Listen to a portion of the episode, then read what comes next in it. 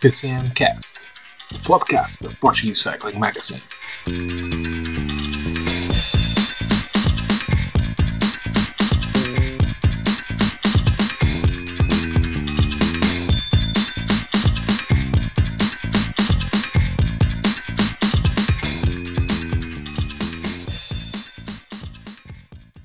Olá a todos, sejam muito bem-vindos ao PCMcast, o episódio 45 desta nossa uh, segunda temporada, numa altura em que uh, a época de ciclismo de estrada está praticamente uh, terminada, faltam apenas duas ou três corridas, de, daquelas de, de maior, maior importância. Depois de uma semana onde tivemos o último, o último monumento do ano, com vitória de Tadej Pogacar na, na Lombardia, mas tivemos também uh, uma clássica que é sempre importante, o Paris Tours, onde Arnaud Demar também, tal como, tal como fez o, o Pogacar, também bisou, uh, venceu a sua segunda Paris Tours, uh, Tours consecutiva. Já é, já tinha vencido também em 2021 e repete em 2022 o francês a fechar também uh, o, ano, o ano em grande. Um fim de semana que teve também uh, o adeus de alguns ciclistas, o, aqueles mais comentados foram, claro, uh, Valverde, Nibali e Filipe Gilbert, que nestas, nestas corridas que falamos agora, a Lombardia e o Paris Tours acabaram por se, por se retirar, mas uh,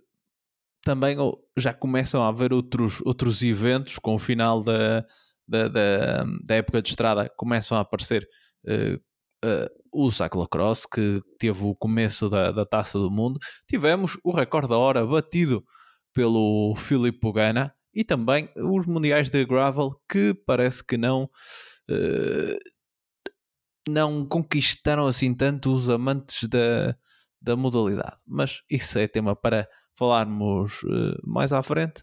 Mas uh, hoje comigo tenho o Nuno Martins Neves e o, o Eduardo Gonçalves. Começamos pelo Nuno, que já há algum tempo que não nos fazia companhia.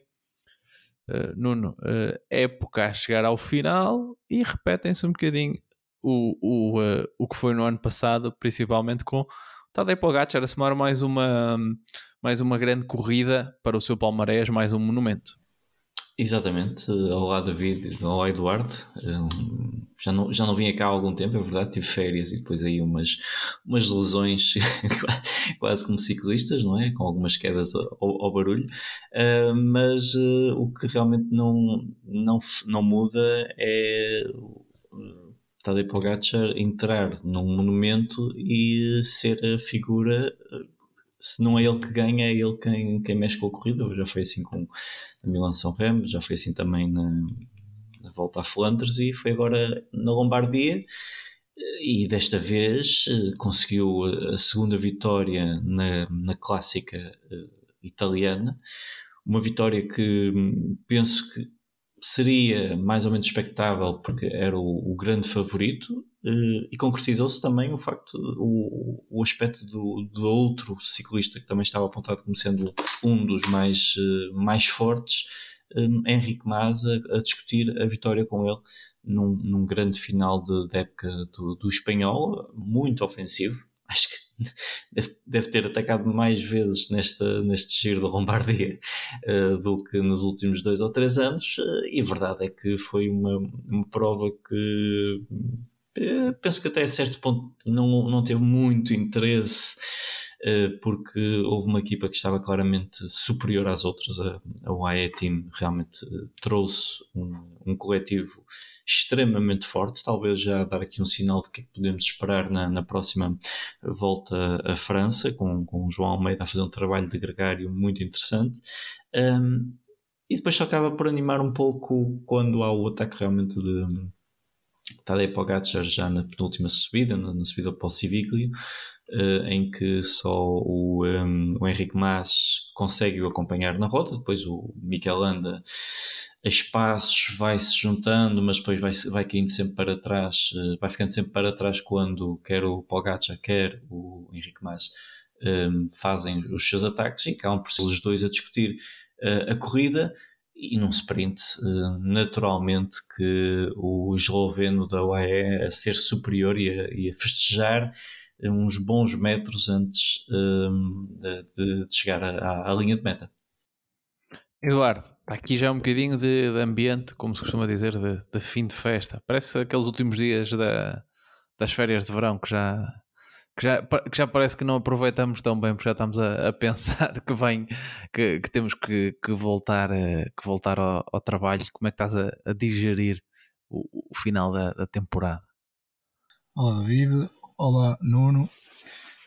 É sempre complicado quando sabemos que, que estamos no final e é um bocadinho como tu dizes, já é aquela última semana de férias em que a malta já está a comprar os livros e os cadernos e já é mais escola do que férias e realmente este, este final de, de época uh, traz-nos sempre aqui alguma nostalgia porque sabemos que vamos ter aqui algumas, algumas semanas, aqui alguns meses uh, sem, uh, sem grande interesse ao nível de ciclismo, mas existem sempre outros temas para, para conversar e para discutir Uh, e existe aí muita coisa, tanto a nível de transferências como possíveis uh, novos patrocinadores uh, que estão a surgir e que acho que vão dar muito que falar. e foi um final de, de, de época um, que marcado aqui por uma vitória que muitos já antecipavam, mas eu acho que foi mais difícil do que aquilo que se poderia pensar. Que uma grande resposta do Henrique Mas com um final de época muito forte uh, e que deu aqui uma, uma belíssima réplica ao Pogachar. Uh, uma, uma, corrida sempre mítica, esta Lombardia. Uh, e eu sempre que vejo aquela subida à, Madonna del Gisalo, aquela panorâmica tão, tão mística, traz-me sempre aqui alguma vontade. Eu acho que devia ser aqui um projeto interessante para nós fazermos uma visita de estudo dos comentadores, da, dos comentadores do, do PCMcast a uma Lombardia, porque realmente aquele local diz muito uh, ao. Uh, diz muito ao ciclismo, uh, é um local mítico para o ciclismo, por isso fica aqui, fica aqui o repto aos meus, aos meus estimados colegas, mas realmente foi um, uma, uma, uma, belíssima corrida, realmente até determinada altura o facto da UAE controlar tão bem um, com uma, um excelente trabalho da sua equipa acabou por retirar algum interesse, mas é verdade que depois um, a partir principalmente dos ataques do, do, do Pogachar, que foi só apenas uh, dada a réplica do, do Henrique Mas. A verdade é que depois uh, começou a ser bastante interessante a forma como o Henrique Mas também conseguiu atacar, algo que possivelmente não esperaríamos. Um, e uh, tem-se visto que aqueles arranques fulminantes do Pogachar uh, não têm dado tanto resultado como deram no passado, mas continua a ser um fantástico corredor. Uh, e a verdade é que já leva três monumentos para além das duas voltas à França um, mas foi realmente uma excelente réplica desta Movistar que uh, tem saído melhor que a encomenda neste final de época. Uh, não sei se tomaram a opção mágica aqui do, do OLX, mas a verdade é que têm estado muito fortes e esperemos que assim continuem para o ano, porque realmente a Movistar forte faz falta ao ciclismo e que venha rápido a próxima época vamos, é a altura agora de, de, limparmos as armas, mas que venha rápido a próxima época, porque nós gostamos do ciclismo, não conseguimos estar muito, muito tempo longe dessas grandes decisões, das grandes corridas. Eduardo, fica anotada a tua, a tua sugestão de, de visita de estudo, também para, para quem for fã e, e, viajar. Uh, certamente o Museu do Ciclismo na, na Madonna del Gisalo uh, é sempre um, um um local interessante para, para visitar. Eu acho que há uma certa tradição dos vencedores do giro passarem lá e deixarem a,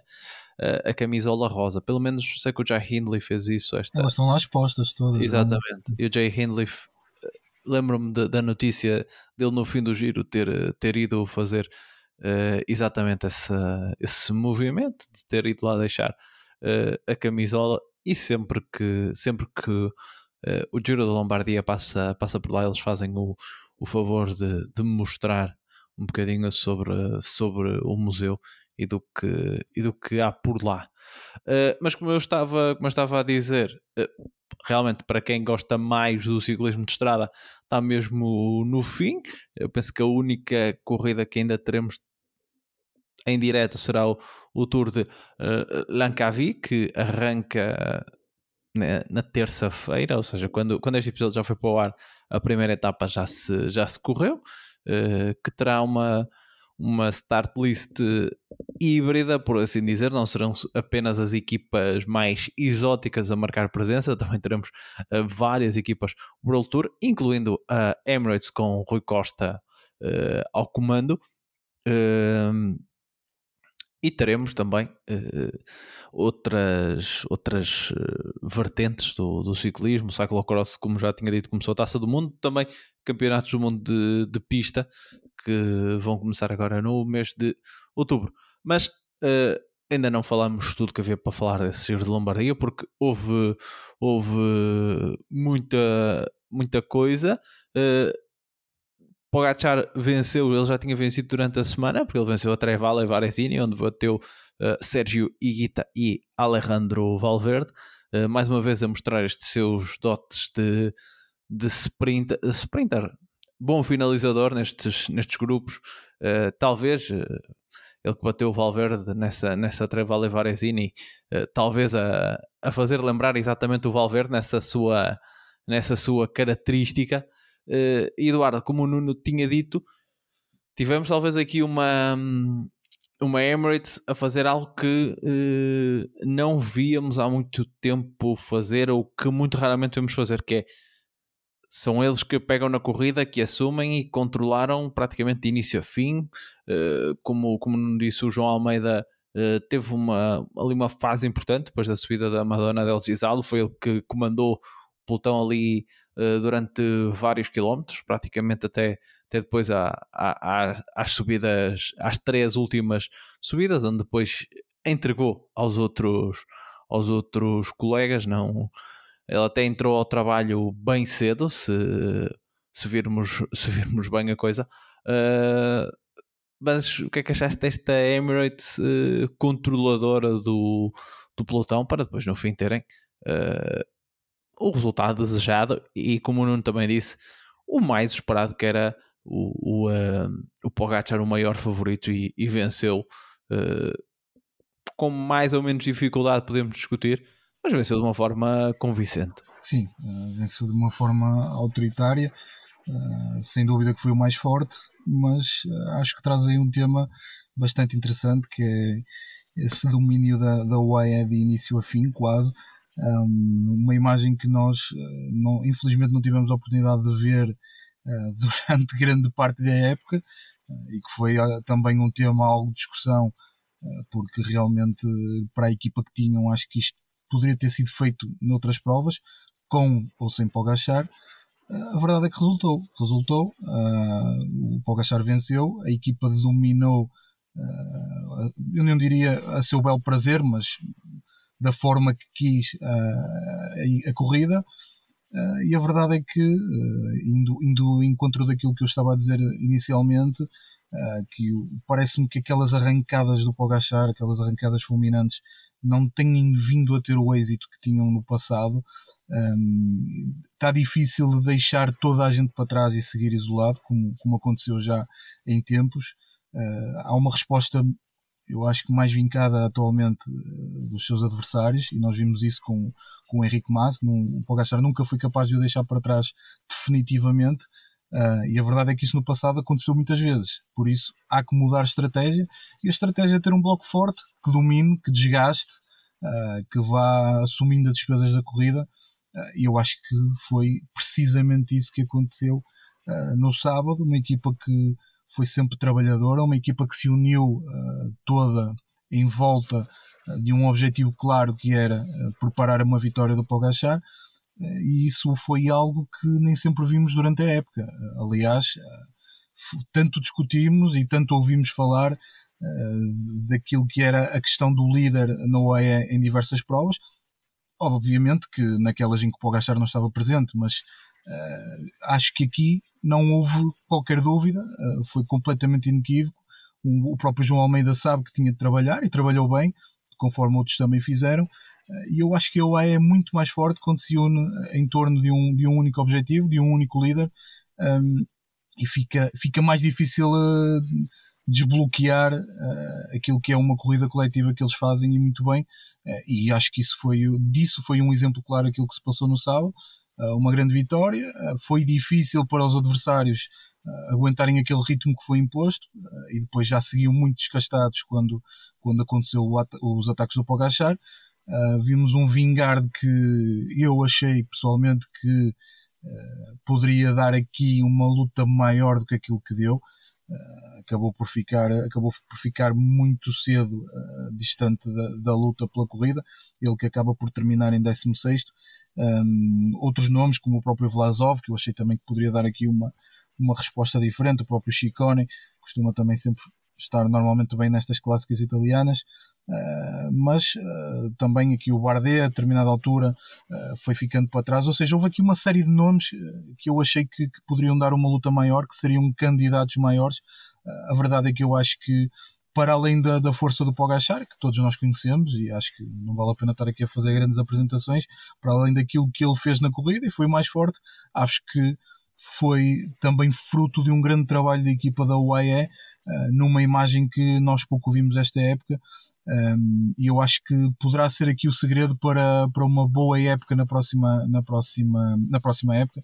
Uh, é a Pogachar, uh, Pogachar, a UAE a trabalhar em bloco, uh, sendo para o Pogachar ou sendo para qualquer outro líder, mas eu acho que poderá ser aqui também um bom ponto de partida, e tu disseste isso também muito bem, eu acho que o Nuno também já tinha dito, poderá ser aqui um bom ponto de partida para, para aquilo que possa, possa acontecer no, no Tour do próximo ano, uh, um bloco forte a tentar aqui de alguma forma equiparar as suas forças uh, com, as da, com as da Jumbo. Todos sabemos que é um bloco normalmente mais forte do que o da, do, da UAE, conforme já aconteceu este ano, e nós bem vimos aquilo que aconteceu. Por isso, se houver aqui uma tentativa de levarem um bloco mais forte e de trabalharem em bloco, algo que nem sempre acontece, eu acho que a UAE tem sempre muito mais possibilidades de, de chegar ao sucesso. Uh, e acho que foi um grande exemplo que aconteceu no sábado na Lombardia. Nuno, o, o Eduardo falava uh, dessa necessidade de Pogacar ter aqui uns, uns recursos diferentes e ele aqui a fazer-se valer de um recurso que, uh, digamos, ele sempre teve e quando precisou de usar, quase sempre resultou, que é esta capacidade que nós quase que nos esquecemos porque como, como, como conhecemos, e dizia o Eduardo também, muitas vezes ele consegue deixar toda a gente para trás nos seus ataques e chega sozinho, mas esta capacidade que ele tem de, no fim, uh, sprintar e conseguir ser o melhor, e foi assim que ele venceu uh, as duas Lombardias que, que, ganhou, e também, aliás, Bastogne-Liège, uh, e também já algumas etapas no, no Tour de France, se, se formos pensar, pensar nisso, e este ano aquela clássica no Canadá, uh, esta capacidade do Pogachar ter esta, esta mudança de ritmo quando é para, para discutir uh, estas clássicas, ele encarna ali as melhores capacidades que um sprinter, que um sprinter pode ter. Uh, e é um corredor que tem esta, esta finalização, uma coisa que nós uh, associávamos muito ao Valverde, uh, e o Pogacar parece também ter essa, ter essa qualidade. Aliás, eu acho que foi convosco que eu disse esta semana na brincadeira que o Pogacar, a, a definição que eu encontrei para ele, que é, é a fusão do Valverde com o contador. Do Valverde com o contador, porque junta o melhor dos dois mundos. Junta essa, essa capacidade do, do Valverde de estar bem em todos os terrenos e junta aquela uh, uh, astúcia que nós tínhamos do, do contador, o corredor sempre atacante. Uh, não sei se, se fui demasiado exagerado nessa comparação, mas a verdade é que mais uma vez o Pogacar a mostrar que de uma forma ou de outra uh, tem vários recursos para, para poder vencer. Sim, se, uh, atendendo a que as últimas seis, seis vitórias desta época, atendendo a, contando já com a Lombardia, foram todas ao sprint. Lombardia, Trevali Varesini, Grande Prémio de Montreal e as três vitórias na, na, Volta à França foram todas em sprint, algumas obviamente em, em, em montanha, mas todas em sprint, primeiro com o Jonas Vingard, outras com, com o Michael Matthews e depois novamente com o Jonas Vingard. Portanto, ele já foi sempre um recurso que ele teve, já desde que venci, começou a vencer em 2020, quando vence a primeira volta à França também, recordo-me de um sprint que bateu o Primas Roglic, portanto é um sprint, é uma arma que ele tem, é fortíssimo para, para um ciclista e realmente é uma comparação que não fica de todo, eh, não é de todo descabida, porque hum, o Alejandro Valverde seria daqueles ciclistas da geral o que melhor ponta uh, final teria, não é? num, num, num sprint uh, reduzido, era um dos que melhor ponta final tem, e depois o facto dele também ter esse lado do atacante e ser um bom trepador como, como o Albert Contador é, portanto eu acho que ele encarna muito bem esse, essas, essas, essas duas figuras míticas do, do ciclismo espanhol e do ciclismo mundial, consegue-as tornar num, num num ciclista uh, único e que além disso tem nota-se que tem uma grande alegria a correr e a fazer a, a, fazer a corrida a fazer a corrida no sentido de criar de fazer com que haja, haja acontecimentos na, na numa prova de, de, ciclismo e principalmente nestas corridas de, de, um dia, ele é muito, muito forte nesse aspecto e, portanto, é uma comparação muito, muito importante, muito interessante. Tanto o sprint como uh, a corrida, a forma de correr ofensiva, e depois juntando-se a isso uma forma muito, muito leve e muito descontraída de, de encarar o, o, ciclismo. Eu acho que ele, obviamente, como todos, uh, quer vencer, mas acho que além de querer vencer, ele quer dar o espetáculo. E, isso é, acho que tornou-se óbvio neste, neste ano, eh, pelo facto de ele entrar a, a Milan-São Remo, ir a, ir a Flandres, mesmo na, na corrida, na etapa do Pavé, da volta à França, ele não deixou de estar à frente e fazer ele próprio uh, os ataques que acabaram por, uh, de certa forma, uh, decidir um pouco o desenrolar da corrida. Eu acho que isso é um, um aspecto que acaba por marcá-lo, porque nós sabemos que quando o, o Tadej Pogacar está numa corrida, a corrida não vai ser uh, entediante. Se depender dele, não vai ser entediante, a não ser que ele não tenha pernas. Mesmo nos campeonatos do mundo, vimos que ele cedo uh, foi, para, foi para a frente da corrida com o Voto Van Aert e, e, e tomou na, pegou na corrida pelo, pelos colorinhos. Uh, e portanto, acho que além desses dois aspectos, tem este aspecto de, com ele, de certeza que a corrida, ele até pode não ganhar, mas a corrida não, não vai ser monótona, de certeza. Quem também não está a fazer corridas nada monótonas, como tu disseste, é o Henrique Mas. Uh... Quem diria, quem diria? Quem diria, não é? Aliás, eu vi, eu vi durante a, a Lombardia, alguém escreveu no Twitter que esperar ansioso pelo Tour de 2023 para ver Pogacar, Vingar, Evanpool e Henrique Mas. é, se alguém dissesse isto em junho deste ano, nós pensávamos que era, que era um doido. Mas de facto, e temos falado muito do, do Henrique Mas, uh, honestamente temos falado muito dele na, uh, nas últimas semanas, desde a, volta, desde a volta à Espanha, que ele fez uma boa volta à Espanha, desde aí, quer ele, quer a Movistar, estão em grande nível e nós vamos falar um bocadinho mais sobre a Movistar e as notícias que, que existem da, da Movistar. Uh, mas Henrique Mas, este Henrique Mas, esperemos que seja para ficar, porque é claramente um corredor que está de alma lavada. Completamente, completamente. Eh, e, e, e, isto para cá depois também entronca um pouco no, na notícia que eu vou trazer, mas é muito interessante nós vermos,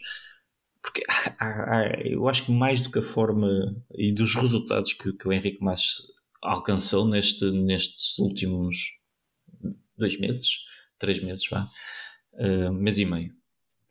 Uh, mais do que esses resultados que ele conseguiu alcançar, é bom que tenhamos uh, em mente, e, e, foi bom tu teres dito isso, que, se em junho alguém escrevesse um, esse tweet, seria apelidado de louco. Mas a verdade é que o Henrique Mas acaba a, a volta à França completamente de rastos, mentalmente, fisicamente, gozado por toda a gente porque estava a ter uma, uma temporada muito má, várias quedas, algumas eh, com, com alguma gravidade, no sentido que colocaram-lhe alguns entraves mentais, eh, principalmente na parte na hora de, de descer, que é um, um aspecto muito importante na, no ciclismo. Não, não, não se sobe só, nem, nem se anda em, eh, em, em plano, também há que descer e às vezes as descidas acabam por ser muito determinantes e o Henrique Mas estava com esse bloqueio por causa dessas, dessas, hum, dessas quedas que, que foi sofrendo e, e, eu acredito que ele tenha chegado à volta à Espanha eh, com uma carga uh, muito grande em cima dele, até porque na altura ainda se falava da, da Movistar como estando em risco de poder vir a, a descer de, de, do World Tour,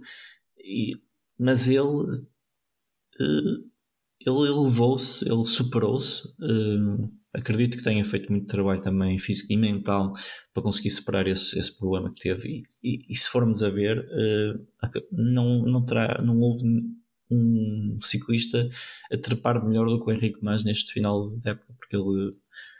ele iguala-se ao Remco Evenepoel, que não só vence a volta à Espanha, como dias a seguir eh, é, torna-se campeão do mundo, como também iguala eh, e bate o Tadej Pogacar no Giro de Emília e depois iguala e só perde no sprint para, para o, para. Portanto, quem diria, quem diria que depois da, daquele julho que, da volta à França que, que, que assistimos, quem diria que o, um, o Henrique Mas iria chegar uh, ao final da época com estas, estas perspectivas, com estes resultados e com esta perspectiva que no futuro, uh, no próximo ano, possa, possa ser muito interessante acompanhar a, a carreira deste, deste ciclista espanhol. E recordo-me de, de, quando nós iniciamos esta temporada de podcast falarmos de, de, de, Espanha, da renovação, do último ano do Alejandro Valverde, como é que ia ser, quem é que se estava a chegar uh, à frente, e acho que isso hoje já está completamente posto de parte, porque não só temos Henrique Mas, que já era uma, uma certeza e que agora ainda volta a reconfirmar essa, essa sua qualidade, como olhando para o top 5 da Lombardia, temos uh, um Carlos Rodrigues, que também é uma certeza, uh, e um Juan Ayuso, que também fez um, uma volta uma, uma, volta fantástica, e, portanto eu acho que os espanhóis com estes três ciclistas podem estar descansados, que não digo que vão chegar ao nível de um Alberto Contador ou de um Alejandro Valverde, que, pelo menos que não sejam tão prolíficos como, como esses foram, mas que têm ciclistas para lhes dar uh, muitas alegrias e quem sabe vitórias né, nos próximos anos. Não, já agora, já que falaste deles todos, não quer ser, não é? Miquel Landa, porque foi terceiro. Eduardo, foi meio surpreendente este terceiro lugar de, de Mikel Landa, aquele corredor de quem toda a gente espera sempre um bocadinho. Aliás, Mikel Landa este ano foi rei dos terceiros, porque os melhores resultados deles vieram, vieram todos por, por terceiros lugares: terceiro no Giro de Lombardia, terceiro na, na volta à Itália e terceiro no terreno Adriático. Eu acho que ele está na, que está na altura dele pedir nacionalidade italiana, porque é lá que ele se sente bem. É, realmente é uma curiosidade. Ele em Itália tem, tem estado muito bem. Eh, eu não diria que foi meio surpresa, eu acho que foi uma surpresa total vermos Holanda uh, tão bem uh, nesta, nesta Lombardia. Um, ele que ali a determinada altura parece que ia quebrar, mas conseguiu aguentar sempre uh, e acabou por não, não chegar muito longe dos, dos dois primeiros. por isso, sim, é um terceiro lugar que é um pódio que vale o que vale, mas eu acho que foi, foi muito importante aqui para, para a Holanda. depois de tantas críticas que nós ouvimos sobre ele e eu acho que vão continuar porque é um ciclista capaz de ir, de ir do bom ao pior muito rapidamente Uh, por isso eu acho que foi aqui uma, uma surpresa total. Eu pelo menos não, se me fossem a perguntar se apostaria nele para um top 3, eu, nem nos meus melhores sonhos poderia dizer isso, por isso acho que foi aqui uma, uma excelente classificação do Holanda. Uh, também é uma. É, fica aqui uma incógnita saber o que é que ele poderá fazer na próxima época, porque ao fim e ao cabo, e apesar do pódio na, no giro, acho que não foi uma, uma temporada por aí além do, do, do Holanda. Ele também fez terceiro no, no, no terreno Adriático, como, como disseste há pouco. Uh, mas eu acho que o Holanda é um ciclista que nós olhamos para ele e pensamos sempre que ele é capaz de lutar por uma, por uma grande volta e, e vencê-la até, uh, apesar dos seus déficits no, no contrarrelógio, que todos conhecemos, mas Uh, acho que poderá, pode sempre fazer muito mais e por isso se calhar é que por vezes uh, é fácil criticar uh, porque realmente está -se sempre à espera do melhor da parte dele e nem sempre isso acontece. O ciclista também que é afetado por muitas quedas e retirou muitas vezes a possibilidade de ele lutar por algo mais. Mas sim, esta Lombardia acabou por ser aqui um, um final de época muito interessante para a Holanda. não estava à espera de todo. por isso, um ciclista que tem-se dado bem com os ares transalpinos. Eh, vamos ver se não poderá ser aqui um, um bom repto para no próximo ano ele tentar realmente ganhar o giro se lá for. Um, mas acho que é aqui um,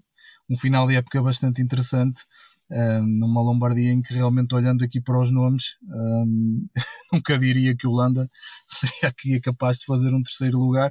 já no enquadro aí nesse futuro espanhol como o Nuno estava a dizer e bem esses três nomes o Mazo Rodrigues e o, e o Ayuso, que são o futuro do, do ciclismo espanhol. Obviamente, o Holanda eh, já não vai para novo e com 32 anos, quase 33, já será um veterano nas próximas épocas, mas eh, é sempre aqui um ciclista interessante que pode, pode sempre fazer algo, uh, algo bom um, mas parece que tem sempre aqui algum azar. Um, não me parece que tenha aqui a capacidade de andar a um nível de um Pogachar, de um Vingard, de, de um Evenepoel, mas é sempre um ciclista, um trepador exímio, como nós sabemos. Um, por isso espero que ele, que ele leve esta motivação para, para a próxima época, esta motivação do pódio uh, e, que nos, e que nos possa aqui presentear com, com algumas, com excelentes exibições, que é algo que ele já nos trouxe no passado, mas efetivamente nos últimos anos, eh, exceto ali o giro em que a determinada altura eh, ele foi realmente atacante, mas eh, nem sempre tem acontecido isso. Por isso acho que falta aqui um bocadinho de motivação à Holanda. Esperamos que ele realmente leve esta, esta motivação deste pódio na Lombardia para, para o início da próxima época. É, é um, final, é um final de época onde muita gente uh, deixou já um bocadinho de expectativas para, para, para o ano que vem.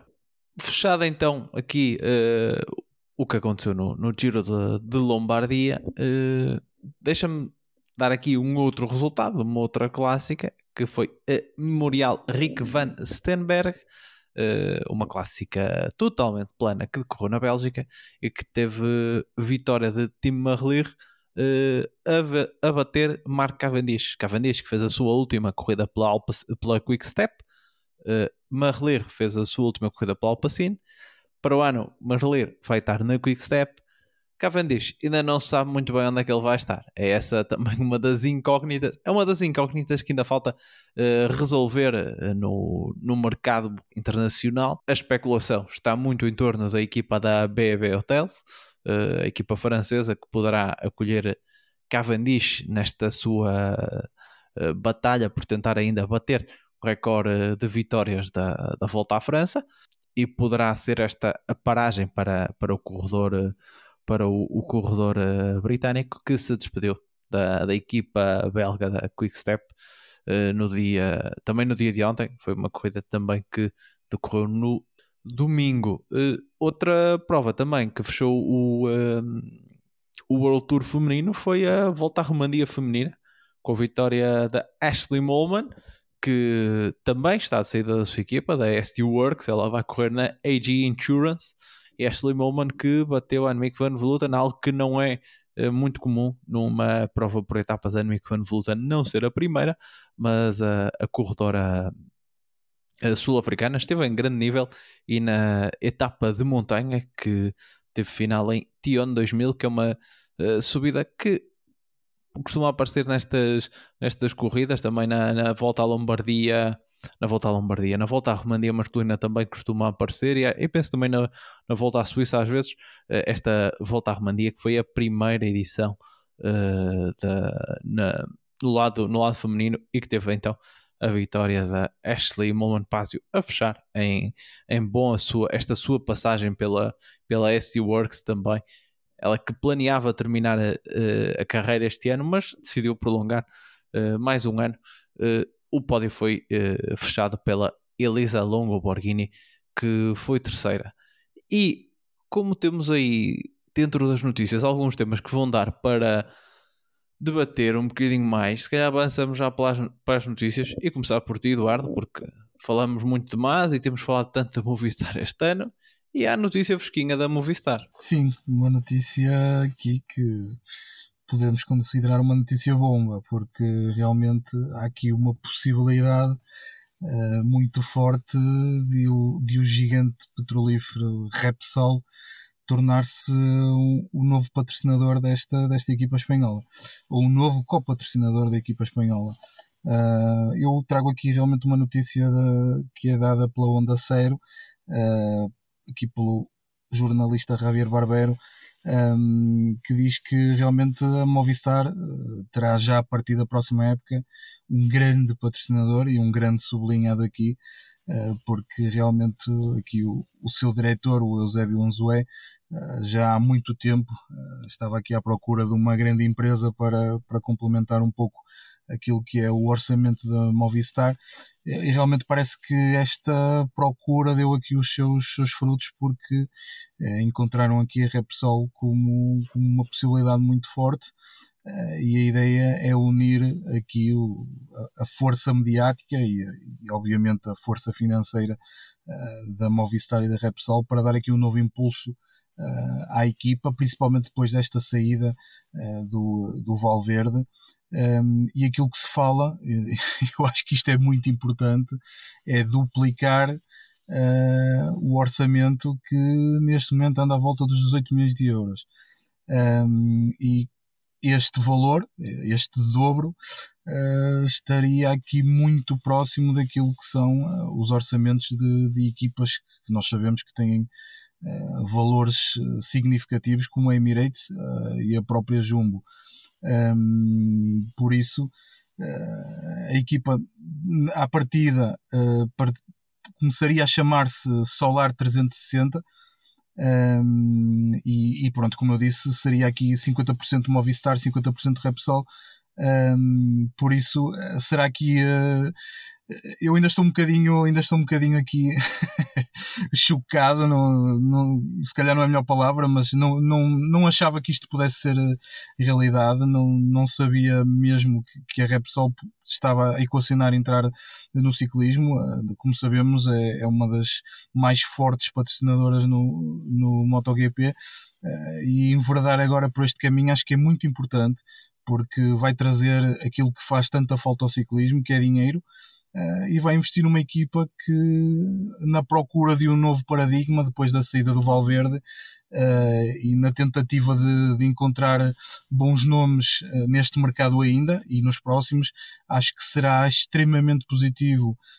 a entrada da, da Repsol para acrescentar aqui o valor financeiro à equipa. por isso, eu acho que é aqui uma, um casamento muito feliz de, das, duas, das duas marcas algo que vai ser muito benéfico para esta, para esta equipa uh, e eu acho que em termos financeiros uh, será uma, um upgrade muito grande porque realmente apesar de nós sabermos que a Movistar é sempre uma equipa com muita história no, no, ciclismo. A verdade é que nos últimos anos tem havido uh, alguma discussão em torno daquilo que é o seu orçamento e, e, das dificuldades que tem em fazer frente às equipas que mais orçamento têm no, no pelotão internacional. Uh, e se realmente isto se concretizar, que parece que efetivamente é uma certeza,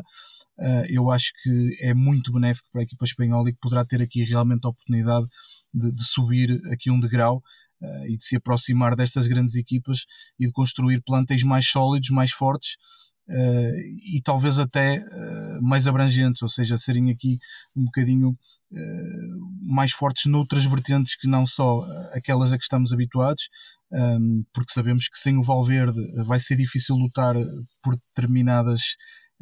corridas em que estavam habituados a ser também favoritos, e isso agora deixa de acontecer. Mas a verdade é que com este mas a crescer e com a possibilidade de contratarem aqui o Ruben Guerreiro e o, e o próprio Gaviria, como já discutimos no episódio passado, e o acréscimo desta,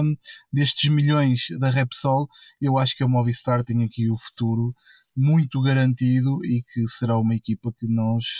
uh, vamos habituar-nos a ver novamente a ganhar muita coisa nos próximos anos. Nuno, eh, nós tínhamos na, na semana passada falado exatamente uh,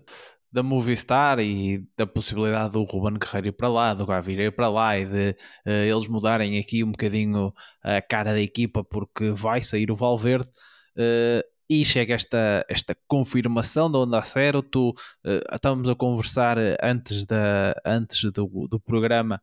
antes de começarmos a gravar, que já uma outra página tinha avançado com esta possibilidade, não sei se na semana passada ou, ou antes. A verdade é que podemos ter uma Movistar a voltar ali àqueles tempos de 2013, 2014, quando tinha uh, Quintana no topo dos seus anos, quando tinha Valverde, quando eram os maiores rivais uh, na altura da, da Team Sky. E depois, num dia onde em Portugal também se falou muito do famoso uh, sports washing, não foi? Com, com a questão de, do, do fundo de investimento do Qatar uh, comprar, comprar parte do, do Sporting Clube de Braga. Temos aqui uma empresa do setor petrolífero a comprar a entrar no, no, uh, no ciclismo. Também há aqui uma questão de uma empresa que vem aqui melhorar a sua imagem. E diga-se, não é a primeira. Nós pensamos primeiro nos uh, Estados uh, não muito democráticos que vêm financiar equipas, o, os Emirados Árabes, o, o Bahrein, mas temos, por exemplo, Ineos, uh, a Ineos, se pensarmos um bocadinho nessa, nessa onda, a própria Citroën, que é uma marca de, de automóveis e que, e que está com a, com a AG2R, mais empresas desse, desse, desse ramo que entram aqui também para lavarem um bocadinho, um bocadinho a sua cara. Hoje também que surgiu a notícia que a, um, se não me engano, a Shell, que vai ser uh, apoiante da, British Cycling. Da British Cycling, da Federação uh, Britânica, por isso, como diria aquele, aquele jornalista da TVI, isto anda tudo ligado. se, bem, se, bem que, se bem que tendo em conta os, os, os uh, as polémicas recentes do British Cycling, não sei quem é que vai limpar a imagem a quem, mas pronto, entre a Shell e o British Cycling, uh, vem ao diabo e escolhe. Uh, mas agora, a sério, obviamente que, que não é principalmente nesses casos que, que, referiste, que são um bocadinho mais evidentes, como a UAE, a Bahrein, também não podemos esquecer a, Ineos, pelo, pelo, pelo, pelo modelo de negócio, que, pelo negócio em que está, em que está envolvida a empresa-mãe, mas também, obviamente, que a Shell e, e agora a Repsol, se bem que, segundo o que eu estive a ver, este, este, esta ligação entre, a, entre a Repsol e a Movistar tem a ver com painéis solares, o que é tudo muito bom, o que é tudo ótimo e é bem-vindo e é sustentável e é ótimo para o ambiente que haja aqui uma, uma, uma menor dependência de, dos combustíveis fósseis, nomeadamente o petróleo, uh, mas obviamente que há também esse lado de querer limpar um pouco a imagem. Uh, associando-se ao, desporto, e referiste esse caso do, do Qatar, comprar agora 20% das ações da SAD do Sporting de Braga, ao menos são 20%, 20% não é, não é como, como, como existe o, o, o Citigroup, não é? Do, do Manchester City, que tem que, que é no meu caso, no, na minha visão, é bem pior e até mais danoso para, para o futebol mundial. Uh, mas é verdade que não se pode olhar para estas coisas de forma inocente. Obviamente que o dinheiro é sempre bem-vindo e tem que, tem que vir de algum lado, mas. Uh, vem com algumas, eh, obviamente, com algumas condições eh, e, uma dessas, e uma é esse o sports washing, ou seja, usar o desporto para limpar de certa forma uma imagem pública que, que não é muito bem-vinda. E, eh, e, o ciclismo tem, tem sido usado, mas, mas é, é interessante este aspecto numa altura em que cada vez mais tem falado de, de sustentabilidade ambiental de, do ciclismo tendo em conta que o ciclismo como desporto não é muito sustentável economicamente, porque tem um modelo de negócio que é muito complicado e que não, não, se, não, não é comparável a qualquer outro tipo de, de desporto, como o futebol, o handball, o basquetebol, seja o que for, Fórmula 1, por exemplo, é um, um modelo económico que não tem assim muita sustentabilidade, mas agora cada vez mais se fala dessa sustentabilidade e de como é que ambiental e de como é que o ciclismo pode uh, abordar esse problema, retirando a quantidade exorbitante de carros que existem numa, numa, numa corrida, um, evitando fazer deslocações um, grandes, por exemplo, ainda li recentemente uma notícia que o final do giro do próximo ano vai ser, um, vai ser em Roma e de Roma uh, se distam-se de 700 km, acho eu, entre Roma, a etapa 21 e a etapa 20. Ou seja, vão, vão ter que fazer 700 km para, para fazer a última, a última etapa. E, portanto, são questões que cada vez mais começam a surgir, para mais com, com esta crise energética que estamos a viver e que certamente vai continuar e vai se agravar nos próximos tempos. Uh, portanto, é interessante ver esta discussão entre a sustentabilidade ambiental do desporto e ver também estas, um, estas empresas que estão quase no outro, no outro espectro da sustentabilidade ambiental, mas que estão a aproveitar-se também do ciclismo, também para promover o ciclismo e também para, para se limpar, promover-se a si próprios e também limpar um pouco a imagem, se bem que, volto a referir, esta Repsol e a Movistar é, é, a Solar 360, que é uma parceria para painéis solares, passa aqui a, a publicidade, e pronto, temos que no mundo ideal, no mundo ideal isto não aconteceria, mas nós não vivemos no mundo ideal e às vezes temos que engolir alguns chapos para, para conseguir que o mundo ande, o mundo ande em frente. Sim, é sempre, é sempre uma questão uh, um bocado paradoxal nesta. Nuno, uh, e a tua notícia desta, desta, desta semana que mais uh, ligada também a um evento da, que, se, que se assinala nesta semana? Um dia que se assinala nesta semana, assim sim. Exatamente. Uh, precisamente hoje, esta segunda-feira, dia 10, em que estamos, em que estamos a, a gravar o podcast, é o Dia Mundial uh, pela Saúde Mental, que, que é algo que começa cada vez mais a ser falado, e não é uma notícia propriamente que eu trago, mas é uma, uma, uma série de trabalhos que tem, que, que tem vindo a ser feito pela, pela jornalista de, do site e revista Cyclist, um, Robin Davidson, jornalista Robin Davidson. Uh, o tema, a série chama-se Cyclist Mental Health Series, ou seja, trata obviamente da saúde mental dos ciclistas e do, do, do que eu consegui encontrar, encontrei primeiro, o primeiro episódio e o segundo, o primeiro foi lançado um, 3 de março deste, deste ano e fala com a, a penso que é norte-americana Alison Tetrick, vencedora da Unbound Gravel de 2017 e a outra edição eh, a outra, o outro episódio foi mais recente, foi em junho, dia 6 de junho, com um, a ciclocrosser Ellen Noble, um, que nos dois casos são os dois ciclistas que passaram por, por problemas, tiveram problemas mentais, por, por dificuldades que estiveram também associados um, à prática do desporto, neste caso o ciclismo, e contam um pouco um, os desafios que tiveram para, para falar sobre, sobre esta temática, que apesar de cada vez mais ser falado, ainda é visto muito como, como, como tabu e, e um, e penso que ainda muitas franjas, muitas franjas da, da, sociedade ainda não, não conseguem reconhecer situações como depressão ou ansiedade como problemas graves uh, e associam sempre isso a preguiça ou, uh, ou a má disposição. Uh, portanto, acabam sempre por haver aqui um pouco de, de, de desprezo e estamos a falar na sociedade, não no desporto de, de alta competição. E no desporto de alta competição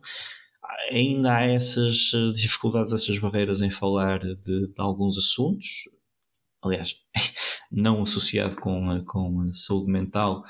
uh, quer dizer, ele foi um pouco deficiente. É um, é um mas, uh, mas, por exemplo, temas como, como a homossexualidade uh, também ainda são tabu e viu-se o, que se passou este fim de semana com aquela brincadeira, digamos assim, um bocado parva, uh, do Iker Casilhas, que depois teve o, o Carlos Paiol associado e que brincou ali com um pouco com o facto de o, o Iker Casilhas ter, ter saído do, do armário. Então, isto para dizer que no desporto uh, ainda há temas tabus e a homossexualidade é um, uh, com todos os problemas que advêm de, de, de, uma pessoa não se sentir confortável num ambiente para, para poder ser ela própria e poder assumir o que ela é, eh, assim como uh, os problemas mentais também não são, não são aceitos. E, um, e das duas, das duas séries eu, eu foco apenas numa, na, na Alison Tetrick, porque tem, tem frases que eu acho que são muito importantes, como ela refere-se que não que, a saúde mental é muito difícil eh, de é um tema muito difícil de se falar um, ehm, no desporto de alta competição porque é, é visto como uma vulnerabilidade. Uh, e se é visto como uma vulnerabilidade, um, isso pode colocar em causa, por exemplo, um, a ida para uma equipa ou ser escolhida para correr uma, uma corrida, uh, porque ninguém quer escolher uma pessoa que à partida tenha esse problema. Uh, se calhar eh, se fosse um problema físico até conseguiriam aceitar e conseguiriam corrigir, mas um problema mental é visto ainda com, com, algum, com algum desdém e como um, um fator que deixa a pessoa imediatamente de parte.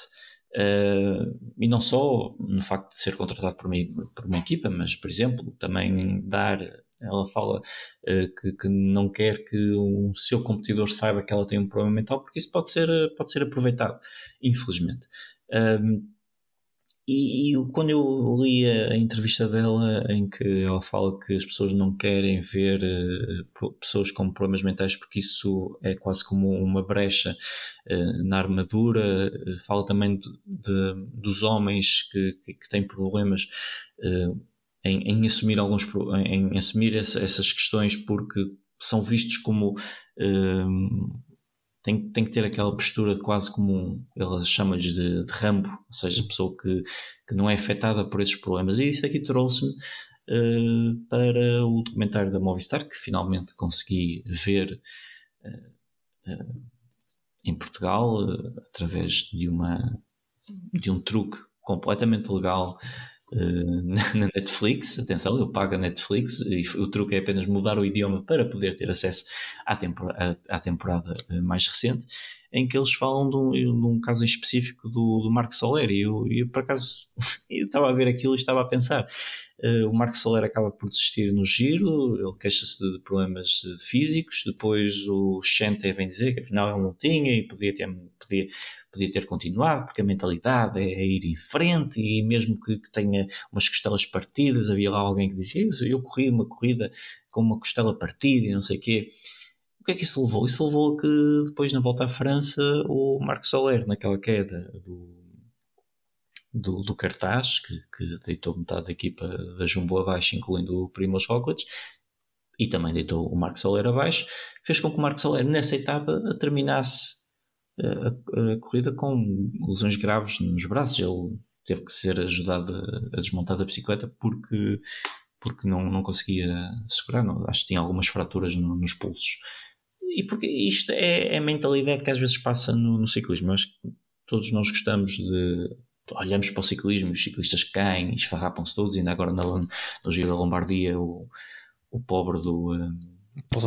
Exatamente, o Domenico Pozzovivo ficou todo raspado, incluindo uh, na sua genitália, coitado, a genitália mostra, uh, e, e, todos recordam, e todos dizemos, não, o ciclismo não é como o futebol, os, os, os futebolistas levam um toque e rebolam, os ciclistas podem estar todos arranhados e metem-se na bicicleta e vão. Isso é muito bom, mas depois também há o lado que é, que é negativo, que é estamos a, a perpetuar estes, estes, estes, eh, estes, eh, estes, estas situações, porque o ciclista tem que ser assim. O ciclista pode partir um braço e pode continuar. Um ciclista pode ter uma depressão e tem que continuar. E isto são situações que têm que ser, obviamente, eh, abordadas. Já há algumas, já há algumas, algumas, algumas coisas que a UCI fez, como por exemplo o, as questões da, das concussões, que um ciclista que não esteja em condições tem que sair da, da corrida, se bater com, com a cabeça e provocar alguma concussão, um, conclusão. Uh, mas a saúde mental também é algo que ainda está bom, infelizmente as pessoas não falam. E é muito importante que haja quem, quem fale, como a Alison Tetrick, como a Ellen Noble, mesmo o Tom de Moa também já, já falou em tempos de questões. O, Marcelo Kittel. Exatamente, eu ia dizer o sprinter alemão, o Marcelo Kittel também, também falou disso e é muito importante que, que isto se fale. Não porque todos nós temos que ter problemas mentais ou todos nós passamos. Uh, não é isso. Uh, há quem passe, há quem não passe, uh, mas quem aqueles que estão a passar não têm que passar em silêncio, não têm que passar sofrendo uh, silenciosamente ou engolindo aquela, aquela dor, porque é uma dor que, se não for tratada no futuro, vai ter, vai ter problemas. E, e recordo-me de uma imagem que, que, que vi do Giro da Lombardia em que o Tadej Pogacar, penso que no início da corrida, estava a falar com o Jan Ulrich, que que é um ciclista que já esteve no topo e agora está a tentar recuperar a sua vida depois de ter passado por, por diversos problemas e físicos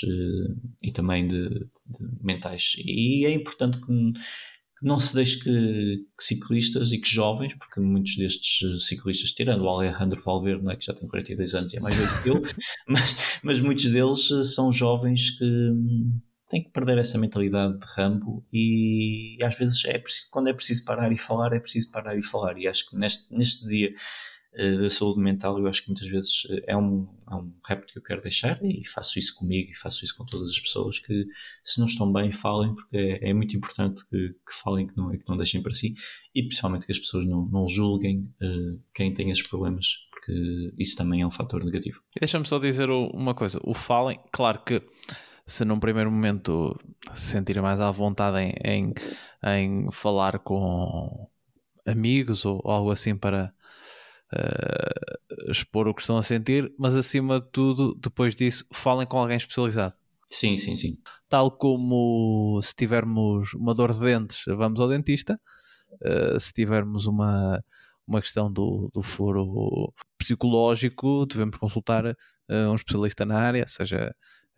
em princípio um psicólogo, e depois, se houver algo mais, ser, devidamente, ser devidamente acompanhados. Nuno, uh, Eduardo, agradecer-vos uh, a vocês os dois pela, pela presença hoje. Acho que hoje conseguimos fazer um programa mais curtinho. Não sei se vamos ficar abaixo, abaixo da barreira de uma hora. Uh, Deixem-me anunciar também que já temos definido o dia do nosso, do nosso último programa. Temos apenas mais duas gravações pela frente. O último podcast desta temporada vai para o ar dia 25 de outubro exatamente a do, dois meses do Natal. Acho que é uma boa, acho que é uma boa altura para, para pararmos. Em novembro vamos tirar umas, umas vocês vão ter um descanso de nós, depois ainda vamos planear quando regressa esta terceira temporada. Uh, por isso, até lá. Continuem connosco até o fim desta temporada. Depois, para a terceira temporada, vamos ver o que, o que nos reserva aí o panorama do ciclismo internacional. Estaremos, estaremos de volta.